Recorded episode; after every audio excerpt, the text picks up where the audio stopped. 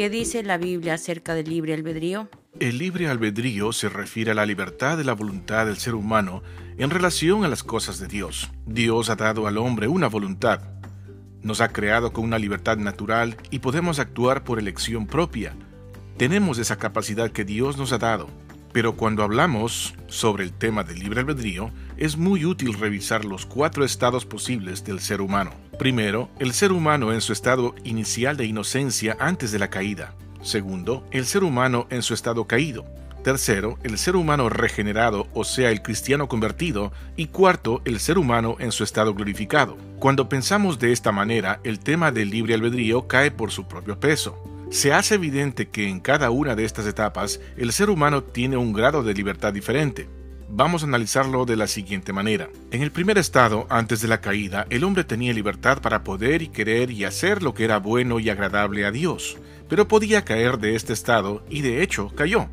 En esta primera etapa podríamos decir que el grado de libertad del hombre era alto. Sin embargo, el ser humano cayó y se convirtió en un esclavo del pecado, este hombre natural, como la Biblia lo llama, se opone a Dios, no quiere las cosas de Dios, no desea las cosas de la salvación.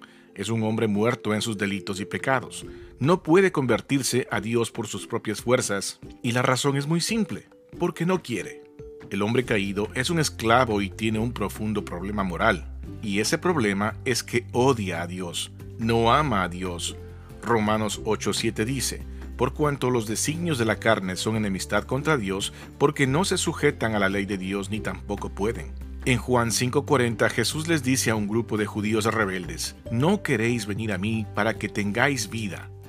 El problema fundamental del hombre es su rebeldía en lo más profundo de su corazón. Su voluntad es no amar a Dios. Este problema deja al hombre sin excusa. Jonathan Edwards hizo una distinción entre la habilidad moral y la habilidad natural o física del ser humano. La esclavitud del ser humano al pecado es un asunto moral, no tanto físico. El hombre en su pecado se siente cómodo, no desea dejarlo, disfruta de ese pecado.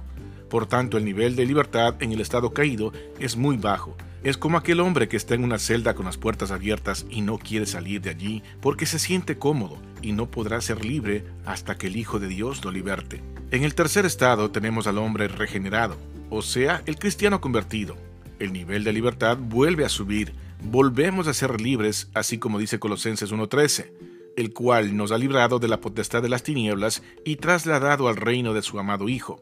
Cuando experimentamos la redención a través de la fe, somos hechos libres de la esclavitud a Satanás. Ahora somos esclavos de Cristo. Sin embargo, el pecado nos perseguirá hasta la muerte.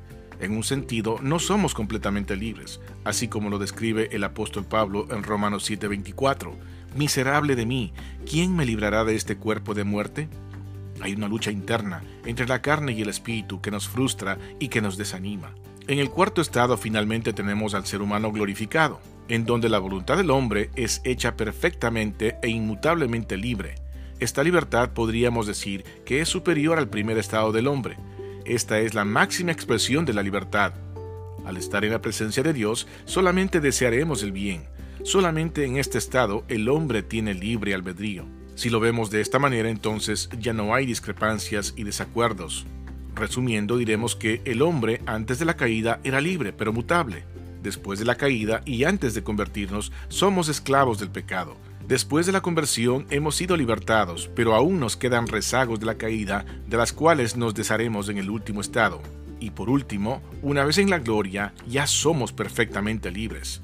A través del sacrificio de Jesucristo en la cruz del Calvario, somos liberados de la esclavitud del pecado, de la muerte y de Satanás. Concluimos entonces que somos salvos por gracia a través de la fe en Jesucristo, para la gloria de Dios Padre.